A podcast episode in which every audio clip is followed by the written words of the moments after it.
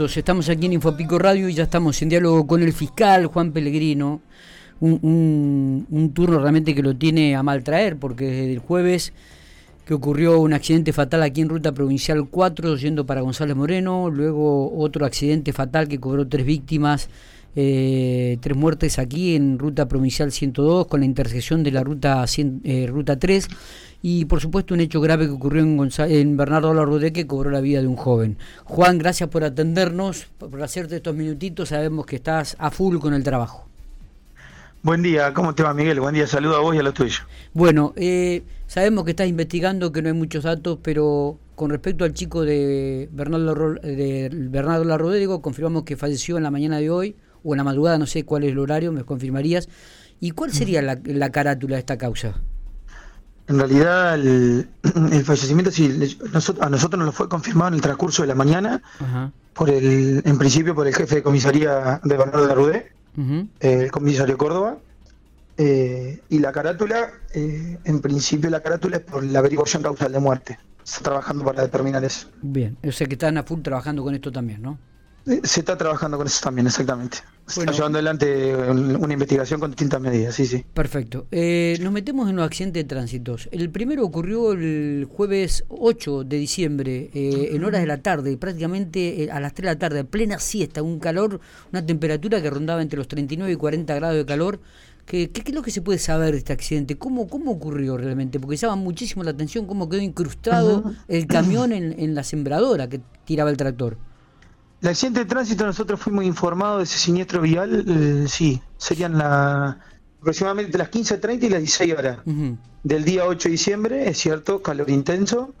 Eh, el siniestro vial ocurrió a poco menos de 8 kilómetros, entre 6 y 8 kilómetros del puesto caminero, eh, que alcanza ¿no? a, la, a, la, localidad con a la localidad bonaerense González Moreno. Sí.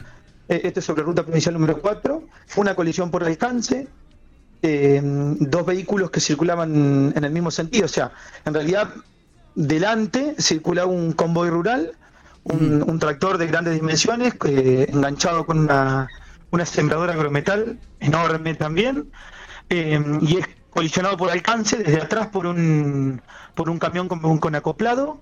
Circulaban ambos en sentido oeste-este o sea para que la gente comprenda circulaban desde el cruce hacia la justamente hacia la localidad de González Moreno. Claro Claro. Eh, eh, por razones que estamos tratando de, establecer, está trabajando, lo cierto es que no hay ni siquiera rastros de frenaje, eh, hay, una, hay una colisión directa, como te decía, vuelvo a reiterar por alcance, sí, sí. con un impacto impresionante y bueno, que lamentablemente se cobró la vida del conductor del, camión. Creo que en su momento eso manifestamos los, datos personales. Sí, sí, por sí. Castro, de 66 años de edad.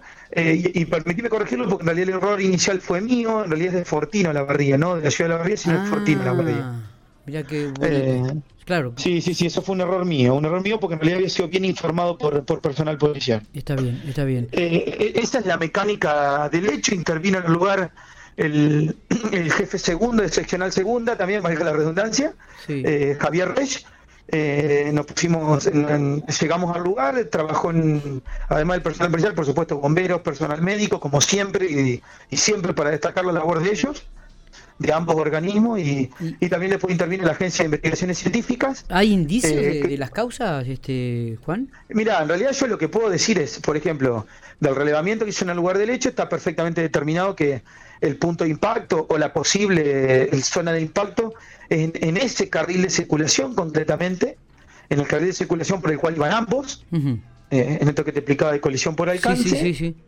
y después lo que, lo que pudimos determinar es que no había rastros de frenaje por parte del, del embistente, del, del, camión. El camión. Eh, esa es la, cuestión. Eh, y bueno, y por supuesto, la, la colisión es de, de tal magnitud que, que nada, en el mismo lugar y, en ese momento se cobra la vida del, camionero, del conductor del camión. Tremendo, tremendo, realmente. Sí, sí.